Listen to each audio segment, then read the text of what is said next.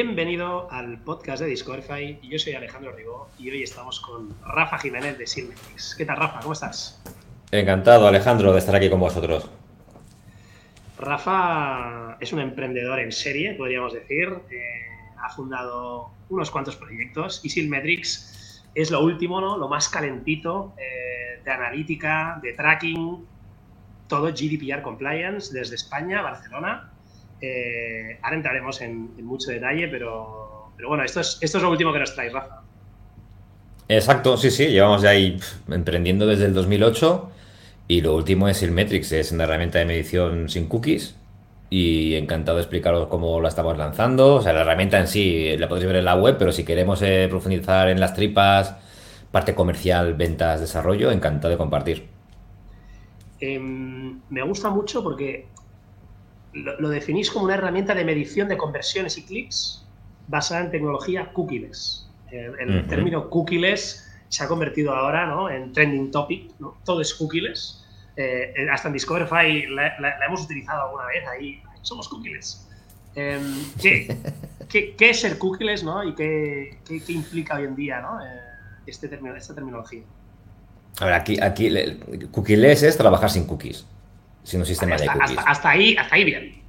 Bien, esa es la, esa es la base.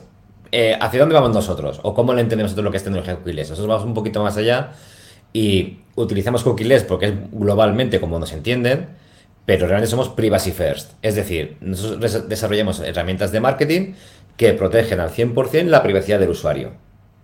¿Cómo se protege la privacidad del usuario? Pues trabajando con tecnología que no sea basada en cookies ni que sea basada en digital fingerprinting. Como Digital Fingerprinting no es, ya, es tecnología cookieless, pues claro, nosotros utilizamos Privacy First, pero cuando estamos en un entorno más eh, marketero y menos técnico, pues utilizamos cookieless y a partir de aquí nos entienden. Y después ya matizamos. Claro. Pero aquí la clave es privacidad.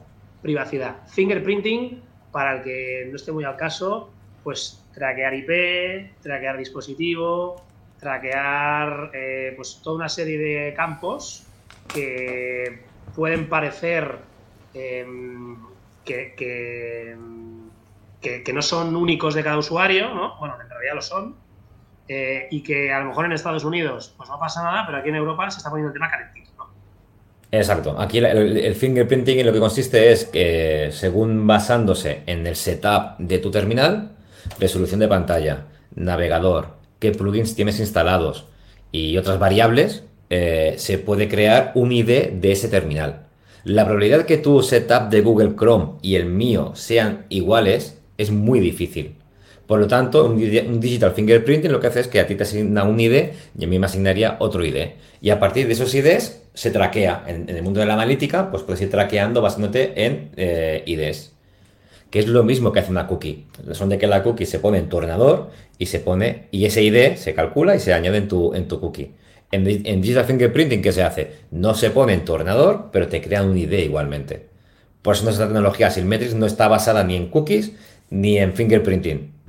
Te iba a decir, vosotros vais más allá, ¿no? Eh, mucha gente ha empezado a utilizar temas de, fingerprinting para traquear usuarios, dado que eh, el tema de, las cookies de terceros, pues eh, parece que se va un poco a Norris, ¿no? Em, ¿Tú cómo ves todo esto, este cookie apocalypse? Eh, que tanto se ha hablado, que primero iba a ser ya, luego se dijo 2023, ahora ya parece que será en 2024.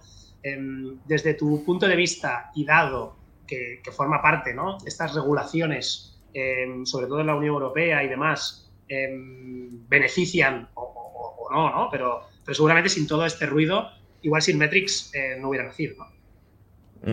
Sí, sí, sí, pero mira, Silmetrix como tal, nosotros antes de Silmetrix creamos Addington, que es un software de modelos de atribución y de marketing predictivo basado en cookies. Es decir, con Addington hemos medido por encima o medimos por encima de nuestras posibilidades para poder medir la atribución de un canal sobre otro. Si una cookie con Machine Learning podemos predecir si acabará comprando en un e-commerce.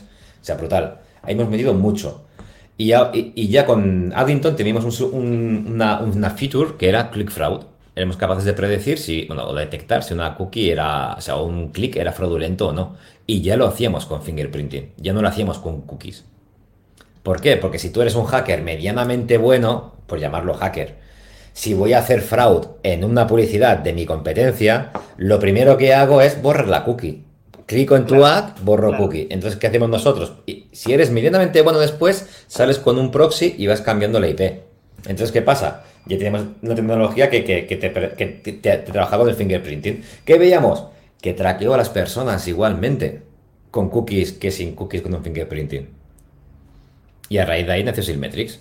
dijimos, ostras, mira, pues ¿cómo lo puedo hacer para, poder medir? Pero bueno, la, historia real de Silmetrix cuando salió el boom en la cabeza fue durante la pandemia, que tenía que explicar a mi hijo, venga, va, estamos aburridos en casa. En aquella época mi hijo tenía nueve años, vamos a navegar un poco por internet para explicarte lo que hace papá. Y miramos la web de Addington y miramos, entro, en Addington, digo, mira, entra, aquí esto es lo que hace papá.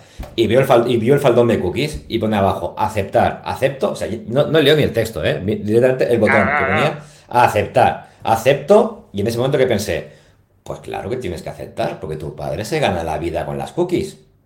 Porque tengo que medir, tengo que medir todo. Y antes de decir sí, acepta, me vino a la mente, espera, espera, me vino papá, la mente súper rápido de si Rafa, con Addington, que tenemos clientes en Europa, en Estados Unidos, eh, completamente bootstrapeado, con ínfimos recursos económicos, con pocos recursos de, equipo, con mucho talento, pero poco equipo. Y somos capaces de predecir si una cookie va a acabar comprando o no en un e-commerce con la poca data que, que podíamos recoger, ¿qué estará haciendo las grandes tecnologías que tienen un montón de datos?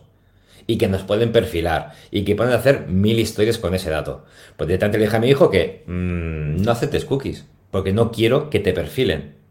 O no quiero que nadie tenga un perfil tuyo de, sexualmente cómo vas a ser, de a qué partido puedes llegar a votar, o cualquier historia que nos imaginemos. tenemos que ser muy consecuente con nuestro dato.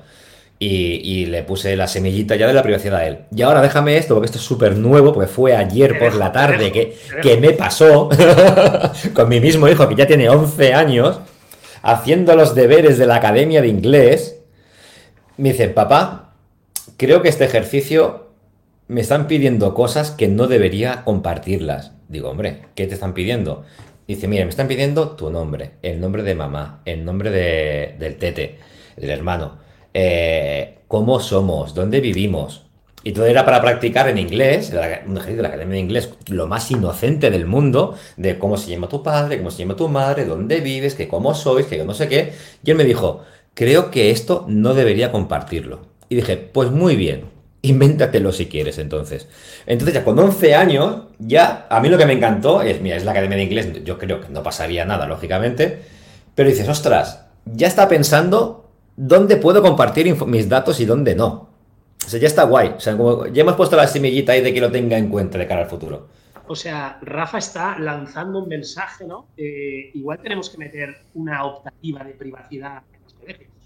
Hombre, yo, yo creo, igual que tenemos que enseñar a nuestros hijos a navegar por internet y a poder detectar qué es bueno, qué es, qué es verdad y qué es mentira, qué es bueno, qué es malo, o sea, que, que, que, no todo lo que hay en internet es, es, trigo limpio, por decirlo así, ni te lo puedes creer. Ni el primer resultado de Google te dice la verdad, ¿no? Igual que tenemos que empezar a, educar en ese sentido, pues tenemos que educar con la privacidad, dónde estamos, con quién compartimos los datos.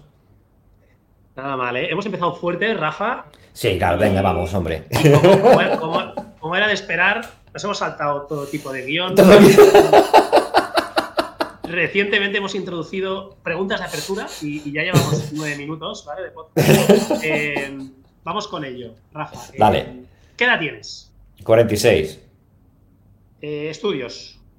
lo último que estudié, un PDD ni ese. Que después te explico la historia de cómo lo conseguí pagar, que mola un montón también. ¿Dónde vives? Barcelona. ¿Cuál es tu superpoder? Constancia. Si fueras una marca, un e-commerce, ¿cuál sería? Eso es complicado. Porque mira, si fuese una marca, un e-commerce, quien quiera saber cómo soy, que mire Silmetrics y que mire Naruto, que son mis negocios y, y es que soy yo. Después me encanta. Todo lo que tengo es Apple. Desde el iPad, iPad, iPad Pro, iWatch, eh, MacBook Pro, mm, teclados, mm, me encanta como todo, todo, desde la, desde la comunicación y la imagen a, que todo funciona súper bien y muy bien sincronizado. Marcas que también me, eh, que me interesan mucho así, mm, me encanta Tesla. no me compraría un Tesla ni tengo un Tesla, ¿eh? Pero lo que transmite cuando veo la publicidad, veo un coche por la calle, eh, también me gusta. Me gusta muchísimo. Y después admiro Salesforce, por ejemplo. No soy usuario de Salesforce, ¿eh? pero cuando ya tienes una torre, la Salesforce Tower allí en, California, dices tú, hostia, ya el concepto de todo magnitud, de gestión, de crecer y ser un monstruo tecnológico, siendo un CRM, ¿no? Que, dices, joder, es que es un puñetero CRM.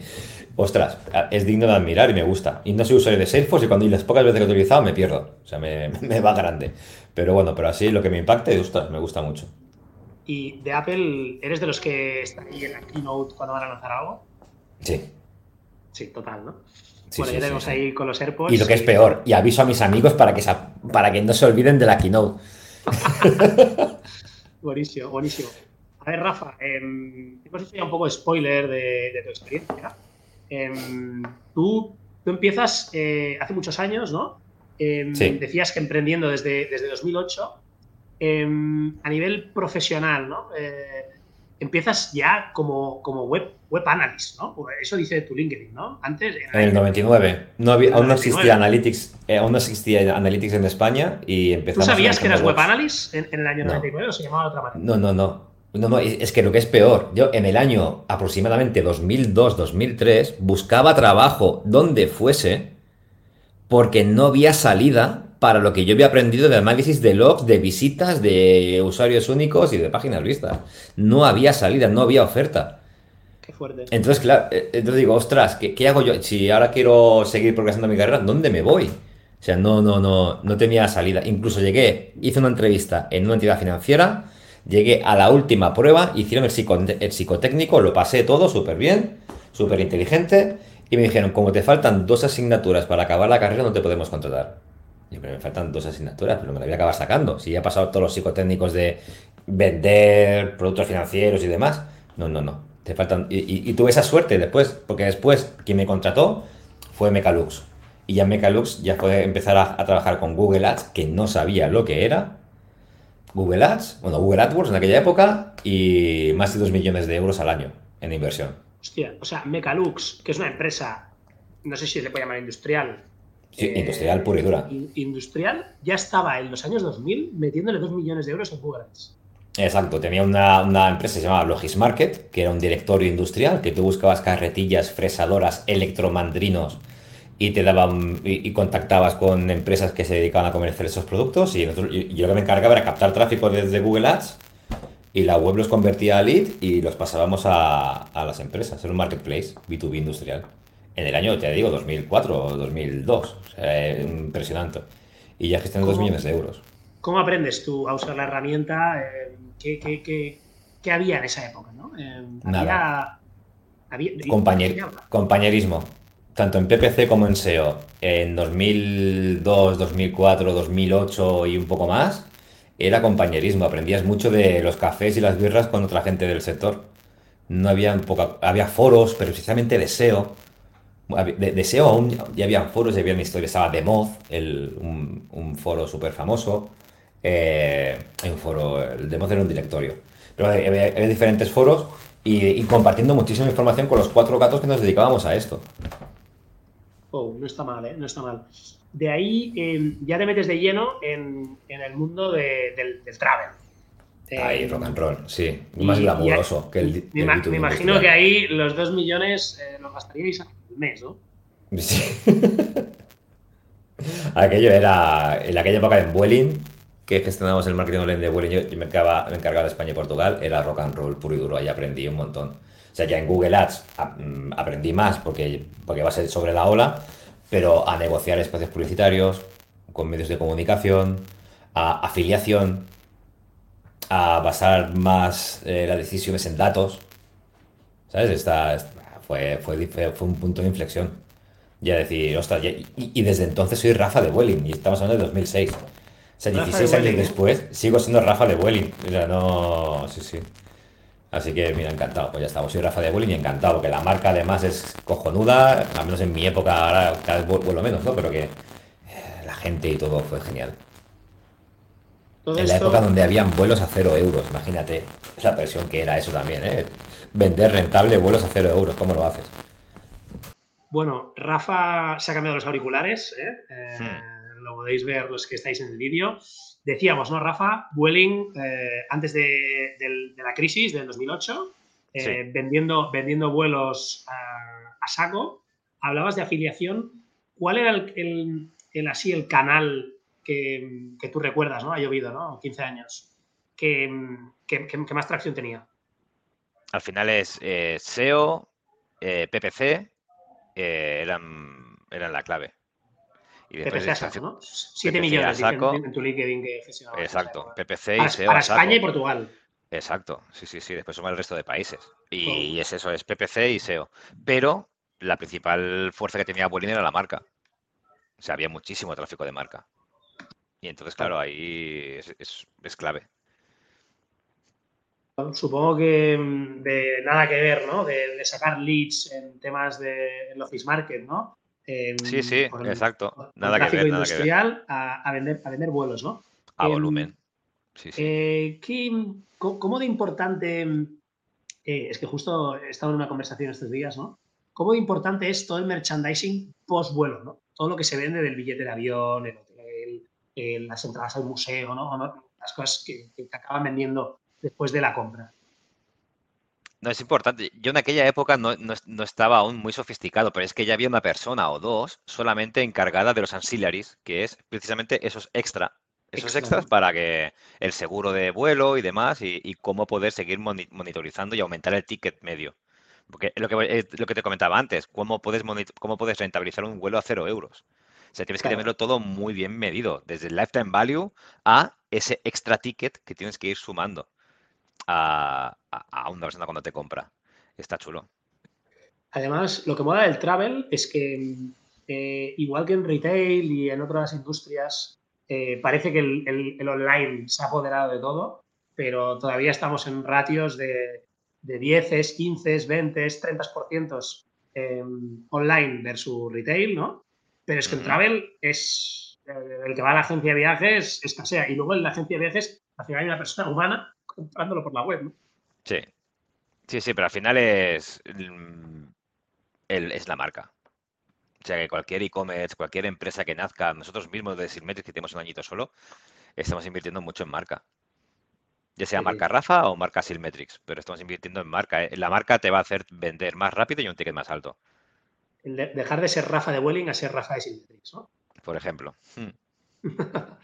Muy bien. Oye, Rafa, entonces, bueno, tú enseguida eh, decides emprender, ¿no? Eh, después de, estas andaduras en el travel. Y antes nos hablabas, ¿no? De, Addington, pero, pero antes montas de Smart. Exacto. explícanos qué es, qué es de Smart. Es una agencia, una agencia de marketing online especializada solamente en Google Ads. O sea, no, ni metíamos SEO, ni metíamos analítica, ni metíamos nada, solamente éramos especialistas en Google Ads. Y ya está. Y, es lo que, como nos ganamos la vida durante muchos años. Y entonces, todo es. Te iba a decir, ¿no? De, tu autoaprendizaje en Google Ads, ¿no? En, a principios de los 2000, te acabas convirtiendo en un experto gestionando millones de euros y dices, oye, vamos a compartir todo esto con pequeños y medianos, me imagino, clientes. Eh, Exacto. ¿Con quién trabajabas en esa época? Uy, desde Panda Antivirus a vendíamos naranjas en Alemania, hemos vendido carpas industriales en toda Europa, eh, antivirus como Panda, eh, consultorías concretas para empresas de cupones, aerolíneas también y, hoteleros.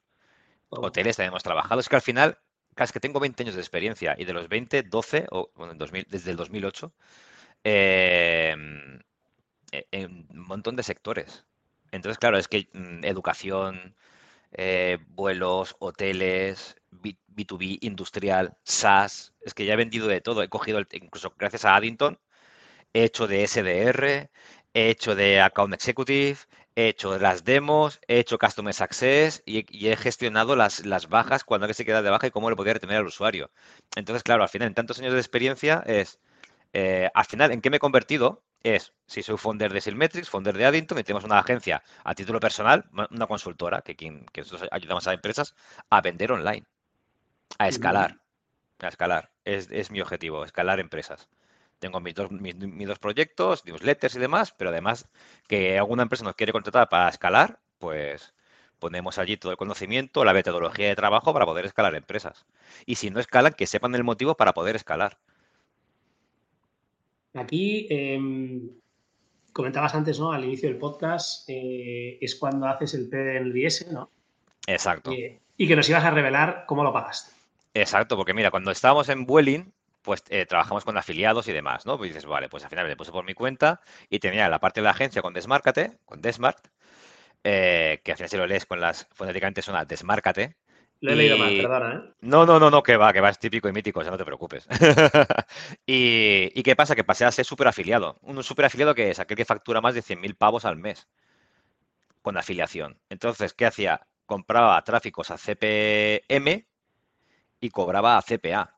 Pues imagínate el nivel de medición que podía tener o que estaba trabajando para poder comprar a CPM y poder cobrar a CPA. Con afiliados, y era afiliado de Vueling, de Spammer cuando estaba, eh, aseguradoras, otras aerolíneas, y nada, compraba toneladas de tráfico y a CPM y cobraba CPA. Y eso me, gracias a esto he conseguido lanzar Addington, bootstrapping total, porque fue la inversión que hice en aquella época, pues lo reinvertí y, pagarme la formación del IES, invertir en mí mismo también. No está mal, ¿eh? Em, ahora, ahora el tema de, la afiliación es, más complicado, ¿no? Sí, mucho más complicado que antes, porque ahora la gente sabe medir. Antes el que sabía medir un poquito bien tenía muchísimo ganado. O sea, tú, tú al ser uno de los primeros en entrar y, y, dominar tanto en el sector, ¿no? Tenías una ventaja competitiva y además, me imagino que no habría tantos afiliados como hay ahora. Me imagino que no, eso, es, sí, exacto. Éramos menos, porque de que fuésemos a tanto volumen, te digo, es que a lo mejor, te, digo, te lo digo por mis cálculos, cuando tenías estadísticas, más o menos el, más del 95% de las cookies de España mayores de 18 años pasaban por mis servidores. Uh, es que, claro, es que hay, eh. hay, medio, hay supermarcas eh, que nunca han llegado a esos ratios y supermarcas con muchísimo más presupuesto que yo nunca han llegado a esos ratios de, presencia o de visibilidad. Oye, ¿y qué te mueve a, montar Addington y a seguir emprendiendo? Y, si, oye, con lo que ganas, te pagas un PDLIS, que todos sabemos que es una educación que no es barata. Em, te, va, te va bien la vida, ¿no? Puedes, con todo ese dinero, en vez de montar otra empresa, eh, joder, te puedes, yo qué sé, comprar un piso, pegar un viaje, hacer lo que sea. Sí, y sí, ¿y después qué? Porque, es que lo pensé, ¿eh? es lo que tú me dijiste, lo pensé. Incluso se lo, propuse a mi mujer, que en aquella época estábamos sin hijos, y le dije, oye, cariño, yo trabajo online, poquitas horas, porque yo lo que me encargo es abro grifo, abro, abro tráfico, cierro tráfico, ya, ya está, no hago nada más. Después monitorizo, voy a tener todo el funnel súper bien parido, monitorizo todo y ya está. O sea, tampoco trabajar. ¿Por qué no aprovechamos ahora? Ella se quedó en el paro, además, por la crisis y todo esto. Digo, ¿por qué no aprovechamos y viajamos por el mundo? Y está un añito. Oye, Y me contestó, ¿por qué no vamos por un niño? Y dije, pues venga, va. Y, ahí. Una buena decisión. Sí, pero no te creas que aún tengo el run run en la cabeza de, pensar, coño, podría, podría haber buscado el niño en Jamaica en, lugar de en Barcelona, joder. haber viajado un poquito más, hubiese, estado súper bien. Pero ya está. Entonces, pero fue una cosa que me planteé de, de oye, ¿y qué haces después? Pues ya está. Trabajar para otro yo no me veía. Y tenía muchísima experiencia para trabajar para otro a un salario de acorde con la experiencia que tenía y ya está, y rock and roll y, aportar algo a, a mí. Si no me puedo aburrir. Es que no.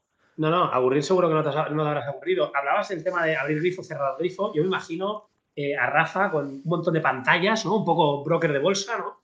Eh, un montón de pantallas, el tráfico, tal, compra, no sé qué, tal, y, y todo esto, me imagino que además en diferentes verticales, industrias, em, lo has visto todo, ¿no? Luego, ese valor añadido que le puedes dar a una marca que te viene a ti, que está empezando, eh, hostia, tú ya te has pasado el juego.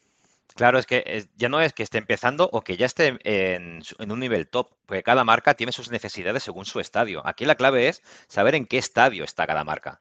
Que eso muchas veces del CMO también le cuesta ver o le cuesta transmitirlo al CEO.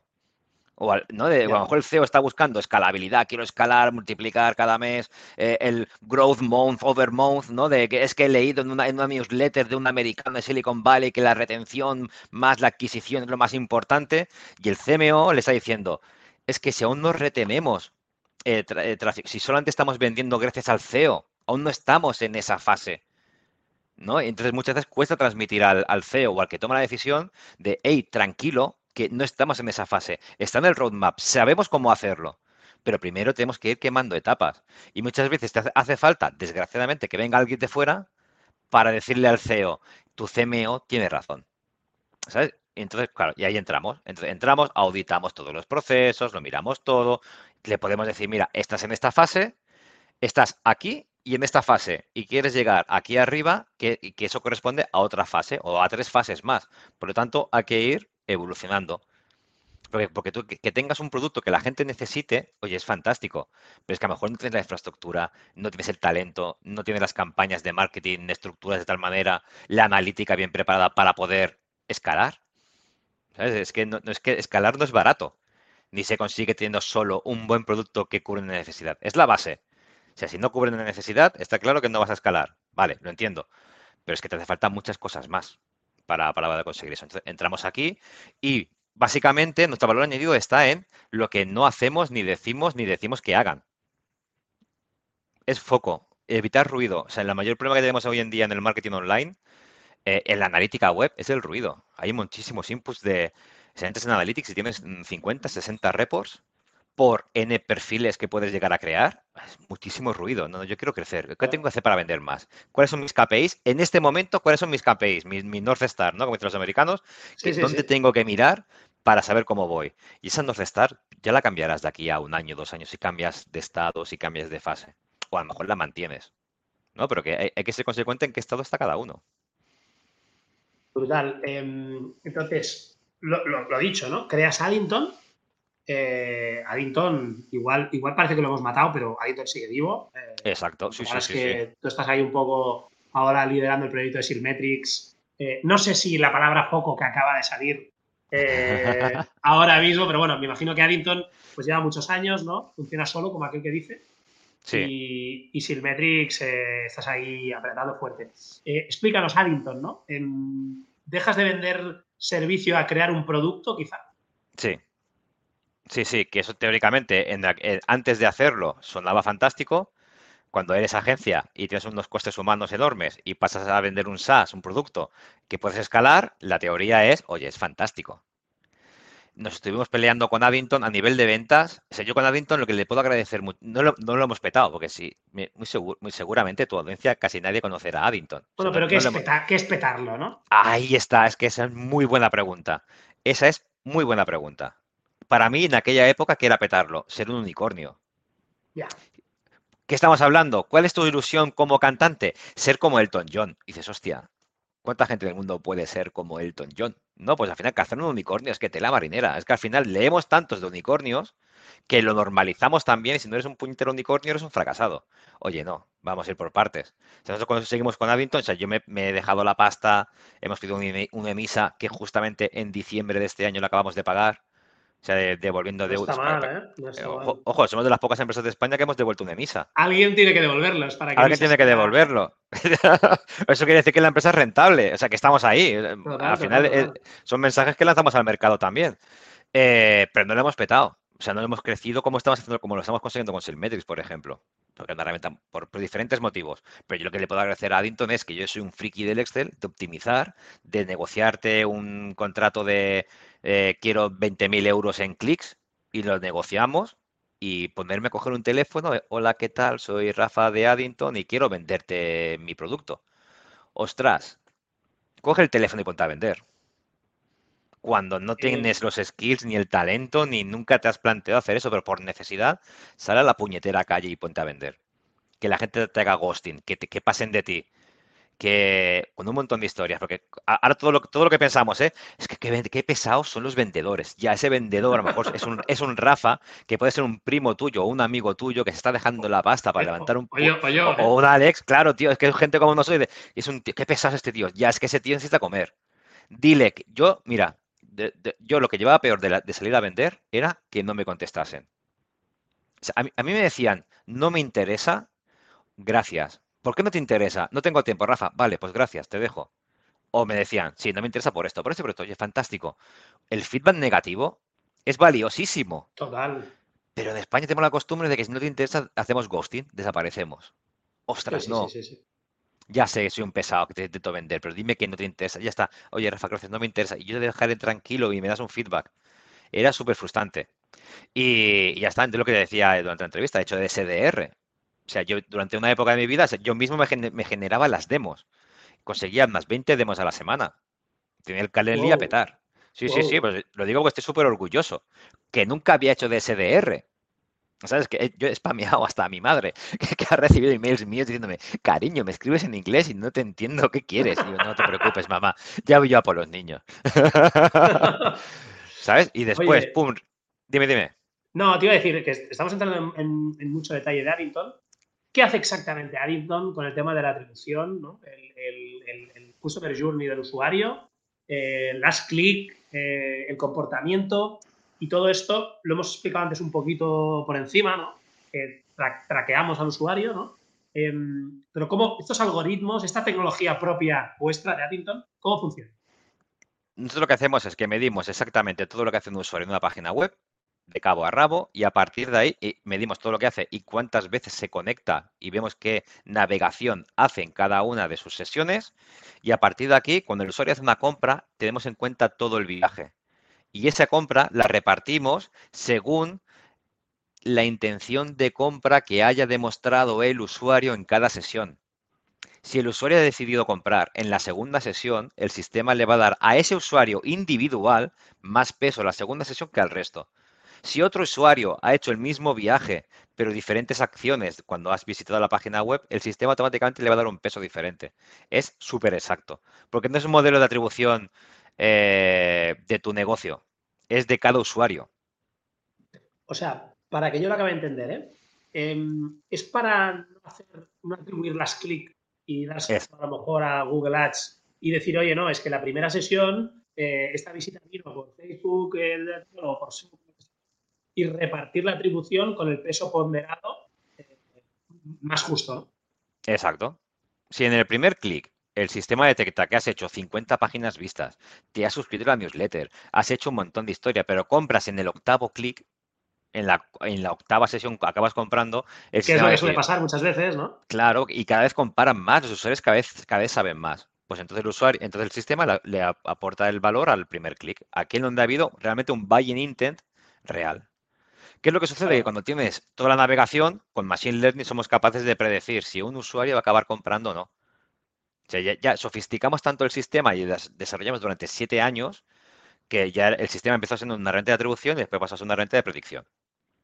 ¿Qué ha pasado? Incluso, y, y lo comparto con la audiencia, que tienes un SaaS que es súper escalable y es mejor que una agencia, pero ¿qué sucede? Que tienes un. que, que empiezas a analizar y empiezas a vender la agencia y comparas SaaS y agencia. Y dices, ostras, puedo, cuando, cuando soy agencia, puedo multiplicar mi ticket medio por N y mi lifetime value se multiplica por n más y mi coste realmente es n menos.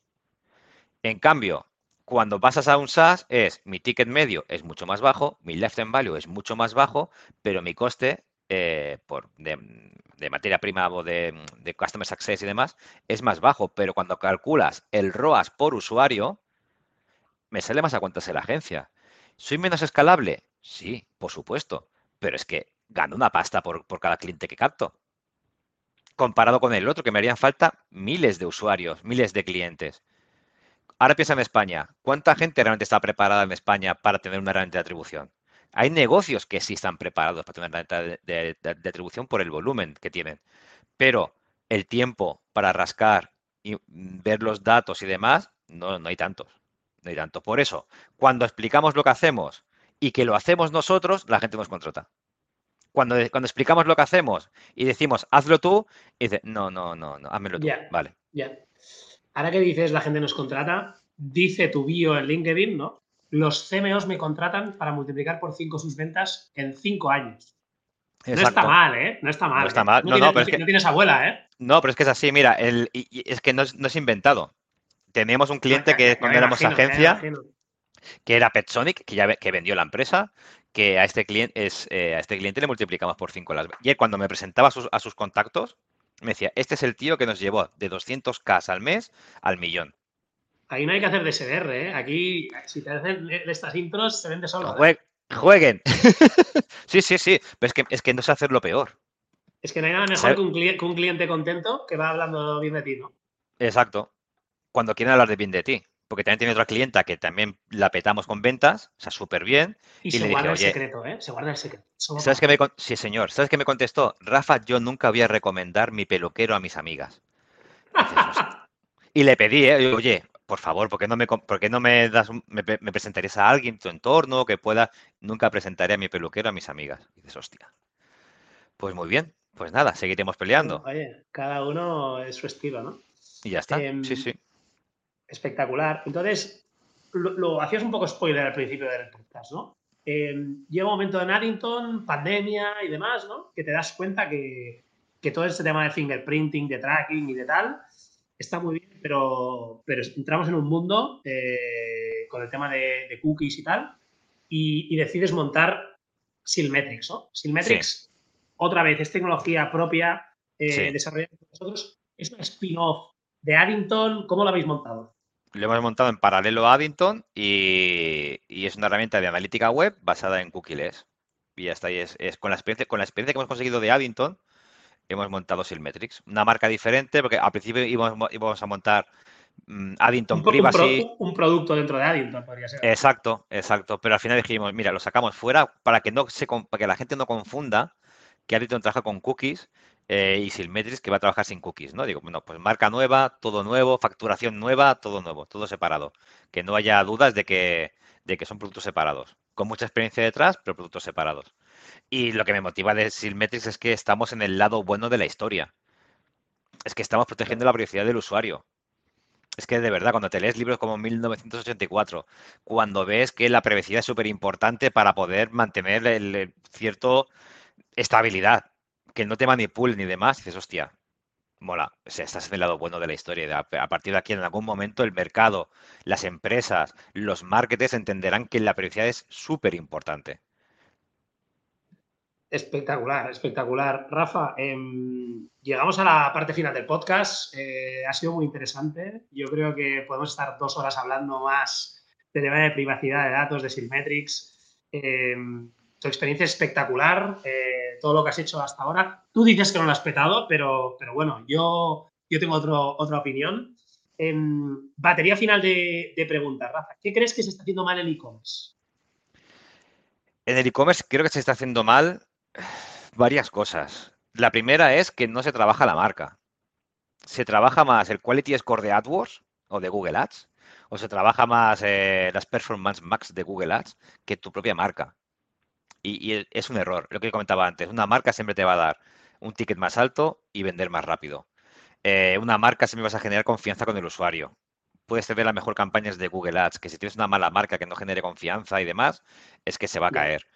Y, estamos, estamos mm, haciendo más de marketers tecnológicos que no de un marketer de marca de producto de largo recorrido. Y una marca súper importante. Eh, se da demasiado peso, se da demasiado peso a la data. Mira, nosotros un ejemplo práctico en. En, cuando empezamos, eh, cada mes, cada semana generamos clientes nuevos. Y pensamos, coño, hemos acertado. Y nuestro claim era eh, Privacy Analytics y demás, no sé qué. Y al final, ¿qué hemos aprendido? Gracias a llamar por teléfono, no a la data, porque la data me decía que, yo iba, que íbamos bien. Gracias a llamar por teléfono, aprendimos que, por qué nos contrataba la gente. Y gracias a saber que por qué nos contacta la gente, hemos cambiado el claim de la web, la comunicación y todo.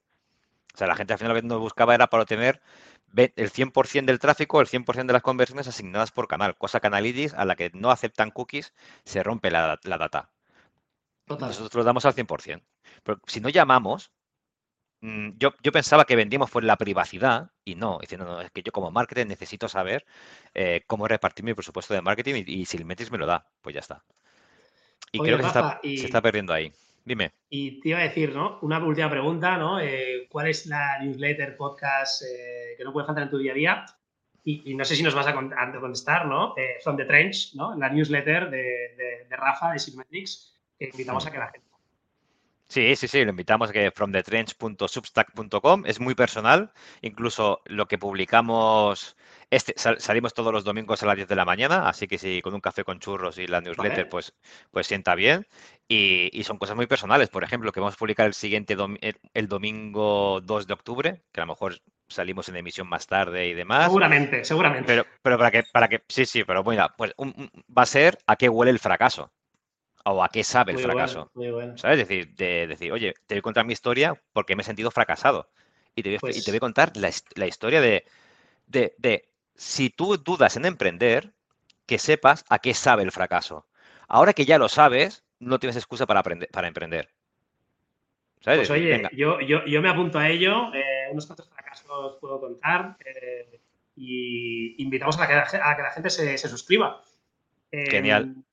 Rafa, eh, hasta aquí hemos llegado. un auténtico placer. Eh, eres un crack del mundo del, marketing, del performance, pero sobre todo de la analítica.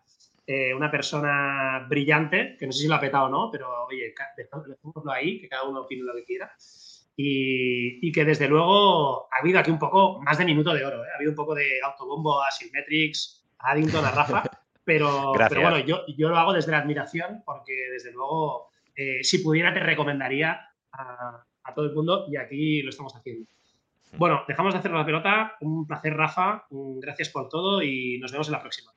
Muy bien, gracias por tu tiempo, un placer, me lo paso súper bien y cuando quieres hacer otro podcast, en lugar de autobombo de amarga, cosas amargas del marketing online, también, encantado de compartir lo bueno y lo malo. Apuntado queda, apuntado queda. un abrazo, que vaya bien. Un placer, un placer. Chao. Chao, chao.